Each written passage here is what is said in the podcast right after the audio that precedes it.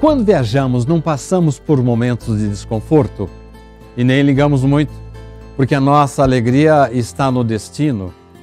Não é assim aqui na Terra também?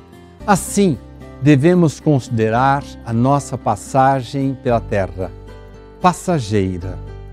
Contentemos com o necessário para a nossa sobrevivência material.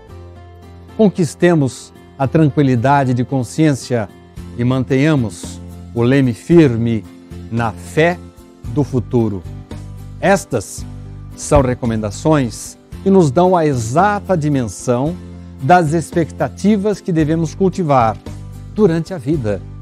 Numa das suas obras, Machado de Assis fala em Dom Casmurro: Se só me faltassem os outros, ainda vá.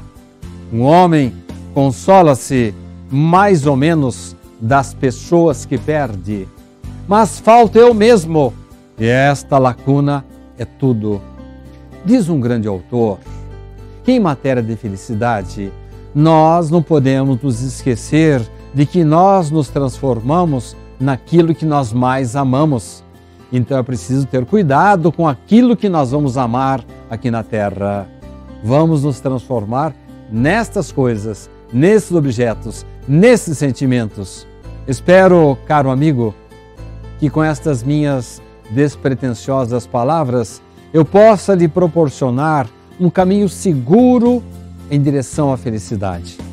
Não a felicidade apenas efêmera, mas sim a plena felicidade, cuja conquista podemos iniciar desde já, agora. Com boas atitudes, muito esforço na reforma íntima, um dia poderemos começar a pensar nas moradas maravilhosas, mais favoráveis, nos planetas superiores, regiões ainda inacessíveis às aflições da terra. Se a felicidade está no caminho, esforcemo-nos para trilhá-lo de acordo com os reais objetivos da vida espiritual.